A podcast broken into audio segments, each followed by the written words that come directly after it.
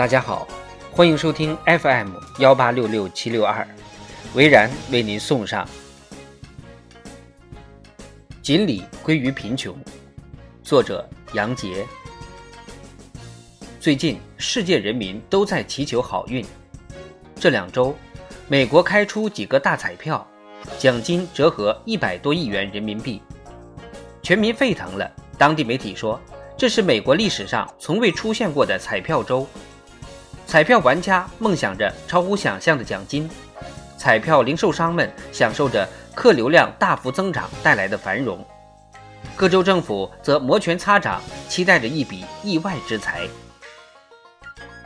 中国人民也没闲着，自从支付宝带火中国锦鲤信小呆，众商家快速复制，在评论区里频频呈现大奖，有送新款卷发棒的。有送最贵苹果手机的，有送上百支口红的，手机锦鲤，甚至地区锦鲤，又或者像我们这样梦想一夜暴富的人。我的微博主页几乎是全网最全抽奖锦鲤合集，老朋友纷纷问我是不是被盗号了。一位新粉丝专门留言，特意从你这里转走。中了的话，请你喝一杯奶茶。于是我的日常就是一边发现新锦鲤，赶紧转发，一边看结果公式，默默删除，感叹又做了一次分母。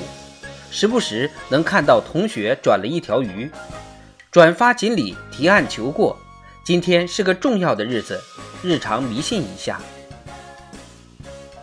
虽然至今未中过一毛钱，我的情绪倒也没有什么大的起伏，毕竟只是动动手指，也没付出多大成本，只是成功塑造了一个价格敏感型消费者的形象而已。朋友发我一张图，转发这个鲍德里亚，意识到你们所转发的锦鲤都是消费符号。鲍德里亚曾提出著名的消费社会理论。说消费者不是对具体的物品功用价值有所需求，他们实际上是对商品所赋予的意义有所需求。用他自己的话说，就是人们添置洗衣机等生活用品，不仅是当作工具来使用，而且被当作舒适和优越等要素来体验，并愿意为后者掏钱。当你转发了锦鲤，就像在东北泡了个澡。融入了流行文化，也获得一种心灵愉悦。它还能带来一种泡澡所不及的附加体验，对生活多了份希望。万一我中了奖呢？这些琳琅满目的热门商品统统归我了。互联网上锦鲤的设置非常有意思，商家众多，但重合度很高。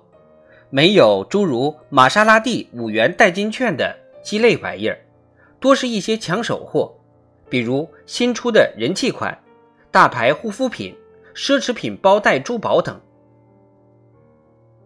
每一个单品拿出来，都营造出以女孩为主的消费者争先追逐的热潮。用上这款面膜，前男友看了要后悔；涂上这些口红，你就是生活的女王。耳边又响起鲍德里亚老爷子振聋发聩的声音。也许我并不是想要让嘴唇看上去更红，我可能只是想要这支口红带来的气场，以及使用这个品牌营造出的心理舒适和虚幻阶级感。毕竟，连码农的格子衬衫都从几年前的真维斯升级为巴宝莉了。商品揭晓日期虽五花八门，但最多的还是十一月十一号剁手节。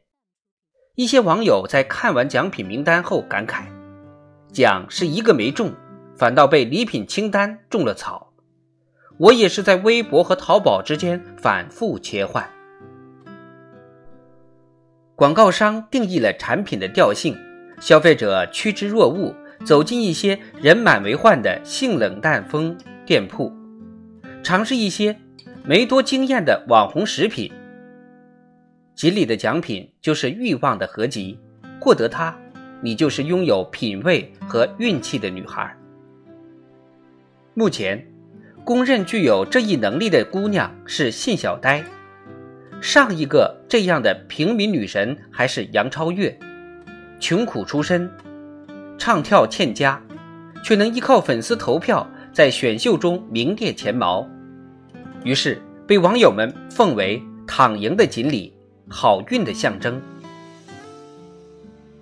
出了名的杨超越接到很多广告代言。